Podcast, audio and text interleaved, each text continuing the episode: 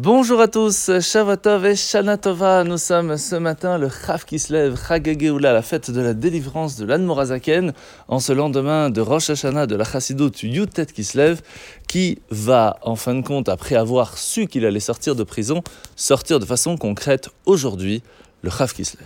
Et c'est pour cela que nous allons ensemble commencer le Tanya, ce livre extraordinaire que l'Admorazaken nous a transmis, qui va au début avoir quelques copies avec plusieurs erreurs, d'où l'importance qu'il va prendre de le faire imprimer lui-même avec l'approbation des grands de la génération, entre autres le rabbi Meshulam Danipoli, qui va écrire dans son approbation que c'était ce livre qui allait nous amener à la venue du Mashiach. D'où l'importance de l'étudier ensemble chaque matin.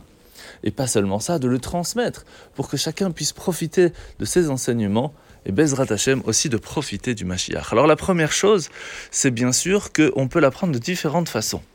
Premièrement, de façon très courte, en allant plus vite, en voulant tout savoir très rapidement, mais qui sera court peut-être au début, mais long à la fin, car cela ne, ne nous donnera pas vraiment la possibilité de changer, de devenir différent, d'évoluer, en tout cas pas au point que le Tani attend de nous.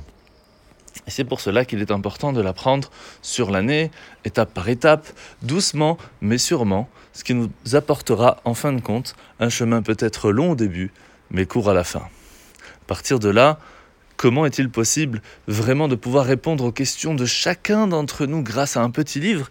C'est ce que nous allons voir ensemble à partir de demain. La mitzvah de ce matin, c'est mitzvah positive numéro 22.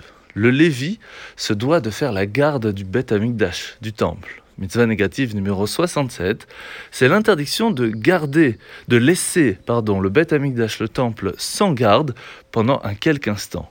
Mitzvah positive numéro 35, c'est la mitzvah de, de, préparer pardon, cette huile d'onction si spéciale qui permet de oindre le grand prêtre ainsi que le roi d'Israël. Mitzvah négative numéro 83. C'est l'interdiction de préparer cette huile pour autre chose que oindre le grand prêtre et le roi. Mitzvah négative numéro 84, à partir du moment où cette huile est déjà présente, il est interdit de l'utiliser pour oindre une autre personne qui serait ni Cohen ni roi. La paracha de la semaine. Nous sommes parachat Vayeshev, où arrivé Saint Esoph à Hebron, Yaakov va endosser la responsabilité du leadership, et c'est Yosef qui va venir voir ses frères et son père en leur racontant ces deux rêves, deux songes, qui va commencer avec des gerbes de blé se prosternant devant lui, et le second, le soleil, la lune et les étoiles se prosternant devant lui. Alors ces deux rêves véhiculent la même idée, le fait d'avoir un dirigeant qui va aider, qui va expliquer, qui va diriger, qui va donner la possibilité à ce que la communauté puisse grandir. Mais il y a une répétition. Pourquoi? La première chose, ce sont les gerbes de blé c'est constitué de tiges individuelles. Elles poussent chacun un à côté de l'autre et peuvent se retrouver seules ou ensemble. La première étape, c'est ça. C'est que dans chaque communauté, nous avons chacun d'entre nous un potentiel, une différence, qui pourrait être seul, individuel ou complémentaire. D'où la première étape de savoir que nous sommes ensemble beaucoup plus forts. D'où l'importance de savoir travailler ensemble dans la communauté pour pouvoir la faire grandir. Mais cela ne suffira pas.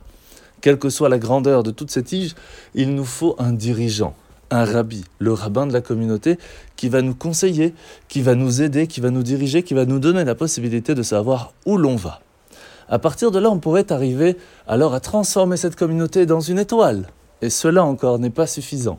On ne peut pas penser que par soi-même, seul, on pourrait arriver là où on en est. Il nous faut encore la force d'un dirigeant pour nous guider, encore plus loin que ce qu'on pourrait arriver. En vous souhaitant de passer une très bonne journée, une très bonne année chassidique, et Bezrat Hashem qu'on puisse se retrouver très rapidement avec ma chère Titkenu. Sachez qu'aujourd'hui, puisque nous sommes le Rosh Hashanah de la Chassidoute, il est important de partager ce petit mot de Torah et le groupe pour que chacun d'entre nous puisse en profiter. Cette étude du Tanya, de Sefer Mitzvot, un petit mot sur la paracha. Donc n'hésitez pas à partager cet audio tous les matins et je mettrai Bezrat Hashem un lien d'un nouveau groupe pour cette année que vous pourrez partager aussi avec d'autres personnes. En vous souhaitant de passer une très bonne journée et à demain.